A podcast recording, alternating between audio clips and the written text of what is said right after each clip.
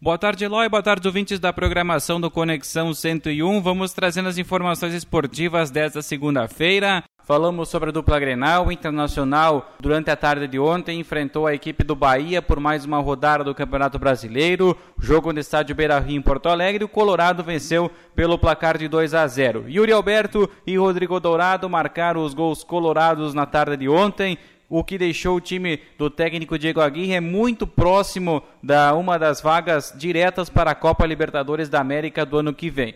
O Internacional vem apresentando evoluções a cada instante no campeonato. Foi assim também contra o Bahia. Amassou o time baiano, não deixando a equipe adversária criar tantas oportunidades de gol. E quando teve a dupla de zaga formada por Bruno Mendes e Vitor Cuesta, ou até mesmo o goleiro Daniel, puderam intervir de maneira tranquila e fazer com que a defesa não fosse vazada em mais uma rodada no Brasileirão.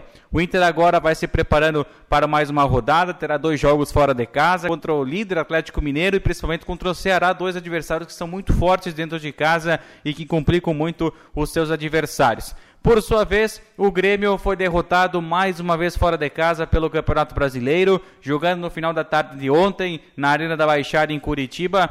O tricolor foi amassado pelo Atlético Paranaense, que chegou a abrir até 3 a 0 ao longo da partida. O tricolor ainda tentou descontar com Thiago Santos e Wanderson, mas, mas dois gols de Pedro Rocha, ex-atleta do Grêmio, e também de Renato Kaiser, deixaram a equipe de Paulo Autuari, mesmo com o time misto, pensando na semifinal da Copa Sul-Americana, numa posição muito tranquila no Campeonato Brasileiro. O Grêmio fica dois pontos do primeiro time fora da zona do rebaixamento e agora precisa vencer os dois confrontos em casa contra Cuiabá e contra o Esporte para quem sabe já dar um passo grande na busca por essa saída da zona do rebaixamento. Eloy ouvintes, essas foram as informações do Momento Esportivo de hoje. Um grande abraço, até amanhã.